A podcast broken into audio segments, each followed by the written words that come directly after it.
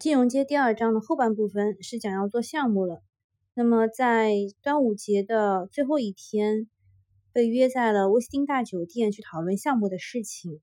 这个酒店呢也了不得，它被称为是金融街之眼。为什么呢？因为西边就是银监会，向西约三百米，银监会的背后就是保监会，而向南四百米就是证监会，被三会环绕。那地理条件呢，得天独厚，在这里呢，房价特别高，普通的大床房经常是一千八左右。第二个是订房难，基本上赶上承办活动或者是你上市公司集中报送材料是一房难求。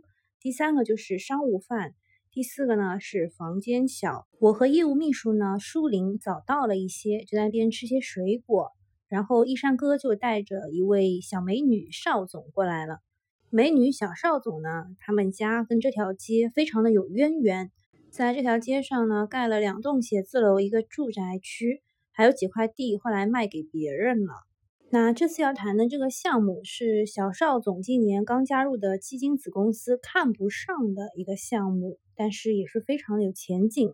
项目呢其实挺简单不复杂，就是有个叫太阳城集团的，他们准备进入惠州市场，准备呢做一个小楼盘。需要二点八亿元，可以给到的利息是百分之九点五，期限是一加一，一个季度付息一次。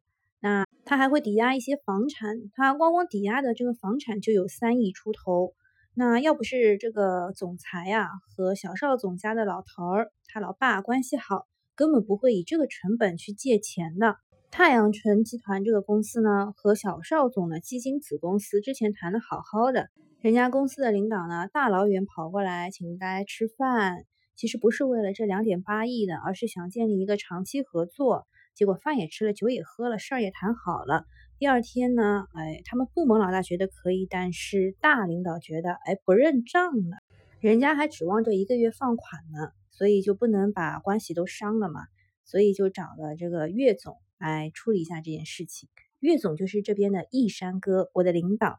舒林啊，就是那个业务秘书，他很直爽，张口就问啊：“小邵总，这个项目这么好，为什么你们大老板不想做呢？”这就要讲到他们基金子公司是怎么成立的了。那在二零一二年股市不好的时候，公募基金日子不好过，但是信托和券商帮着银行搞非标资产，势头很猛。正好证监会那年搞了一个创新大会，放松了很多监管，顺便批准基金子公司成立了。那基金子公司一开始都是模仿信托做起来的，其实主要就是银行的类信托牌照，跟信托是差不多的，主要是做房地产和政治信用啊政信类的业务，给地方政府的融资平台做融资。说白了呢，就是给银行去做出表业务。出表呢，就是把一块资产从资产负债表里拿出来，从信贷类变成投资类，目的是满足一些监管要求。比如说存贷比啊，行业或者区域的放贷规模限制，某个时间的考核等等。那用大白话来说，就是说除了收取手续费，什么也不用管。项目出了问题，不能按时还本付息的话，就交还给银行。那基金子公司就是银行的基金子公司，肯定就是无风险的。那么在这样的背景下呢，基金子公司的老大认为，虽然太阳城这个项目是一个很好的项目。对于一般基金子公司来说，或者是对于信托来说，肯定是好项目。但是对于他们来说，他出身于银行，已经习惯于过去的业务模式，既能讨领导欢心，又能轻松挣到钱，所以他别的业务就看不上眼了。这个项目呢，就交到了我们岳总头上了。那呃，其实当中这些互动啊，比如说小邵总和我们的岳总之间，感觉就像是情人调情的感觉，比如说。小邵总回答完问题说：“请岳总打分。”我们的岳总就假装一本正经的拍两下手说：“感谢小邵总的精彩解答，我为你点赞，转身并爆灯。”那么拿到这个项目之后啊，就一直讨论到第二天的凌晨四点，那是我在星辰财富的第一个不眠之夜。一山哥，哎，就是我们的这个岳总，带领我们仔细审核每一个细节，大到交易条款。尽调安排就是尽职调查的安排，放款方式、资金募集和投后管理，小到每项工作的具体时间表和落实人都做了细致的梳理和明确的安排。我举一个例子啊，就是怎么样把钱给到融资方，也是一门学问。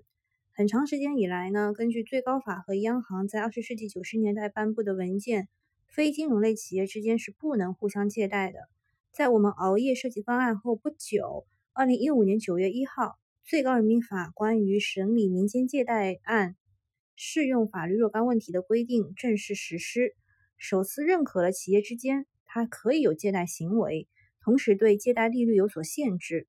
不过在私募的实操当中，大家仍然不会选择企业间的直接借贷。且不说利率啊，出了问题还要上法庭打官司，谁拖得起呀？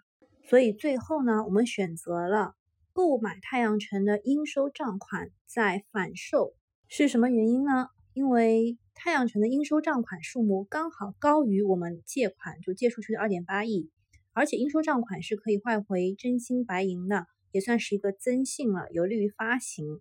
在我们紧赶慢赶都聊得差不多的时候呢，我们向深圳总部申请的时候，却意外的吃了闭门羹。公司管理部通知我们说，领导认为该项目收益偏低，不适合形成财富。经过我们反复的多次沟通之后呢。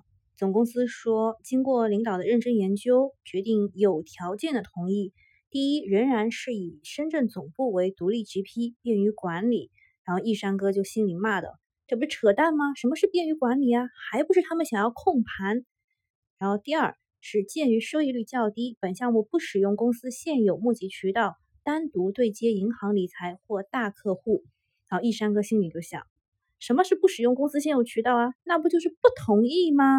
然后，一山哥和杜叔叔就飞到了深圳总部，和吴伟群大老板去进行了一场艰苦的谈判。大老板吴伟群拒绝的理由呢，非常的充分。他认为建立北方总部其实是想要去完成更多的募集渠道，产品设计是其次。但是呢，成立两个多月，已经完成了两个设计的项目，等于是抽了他的血，和他的愿望正好南辕北辙。但是大老板啊，有话从来不直接说，他就一直在咬定的说，呃，我们之前啊就借出去的钱成本都在百分之十五到二十五之间，从来没有低过百分之十。那这一次是九点几啊，然后呢，也从来没有和持牌金融机构合作过，公司在这方面没有操作经验。那双方就产生了一个拉锯战，杜叔叔和易山哥要试图教育这个老板，告诉他当前的流动性充沛。到处横冲直撞的资金造成了严重的资产荒。这里解释一下，资产荒不是说没有钱，而是钱太多了，找不到好的资产去投资。而且现在处于降息周期，资产收益率普遍下调。在经济尚未恢复之前呢，应该是要向主流私募学习，寻找优质项目，丰富产品线。但是大老板的吴伟群这个思想呢，确实是异于常人的。最终双方的妥协结果是，吴伟群仍然坚持不使用公司的募集渠道，就是不给你钱，但是同意借用深圳总部做双级批，而且只收百分之零点五的管理费，这就相当于给了项目准深圳了。但是到底能不能生个大胖小子，还要看北方总部自己募集资金的能力了。所以呢，一山哥从深圳总部一回来，就叫上我揣上两份产品说明书。一起到了我之前实习的魏老大那里，那他在谈论当中有意无意的说了一些保险公司啊什么的，暗示了他可能知道魏老大在那个保险公司那边飞单的秘密。一山哥呢还说了一个小谎，说吴伟群啊，他建议我们不走传统渠道去找一些大客户，最终是以百分之一点二五给谈下来了一口价。在回金融街的出租车上，我问一山哥怎么敢铤而走险，假传圣旨。万一魏老大真的给吴伟群打电话呢？一山哥就笑说：“绝对不会，因为他们正在冷战。你不知道，其实最早提出设立北方分部的是魏老大，但是吴伟群怕他做大不好控制，宁愿找了阿玛尼和杜叔叔另起炉灶，既引进了新的资源，又压制了他的发展。这个老吴啊，是一个很聪明的人，他能察觉不到魏老大在飞单吗？”而且呢，最怕的就是强大的募集团队向上游走，自己组建投行团队来做项目。一旦他们掌握了产品设计能力，还要形成财富干什么呢？接下来的项目进展就异常顺利了。到七月上旬就已经募集完毕了二点八亿，创造了北方总部募集速度的新纪录。几天之后呢，我收到了银行的短信，提醒我资金入账十二万七千四百三十一点零八元，备注是业务提成。我真的不敢相信这个数字啊！毕竟我刚刚加入公司一个月出头啊。如果时光能够倒流，我真希望时钟能够停留在那一天，停留在最初得到和充满希望的激动里。停留在那种单纯的幸福和憧憬里。好了，第二章就到此结束了。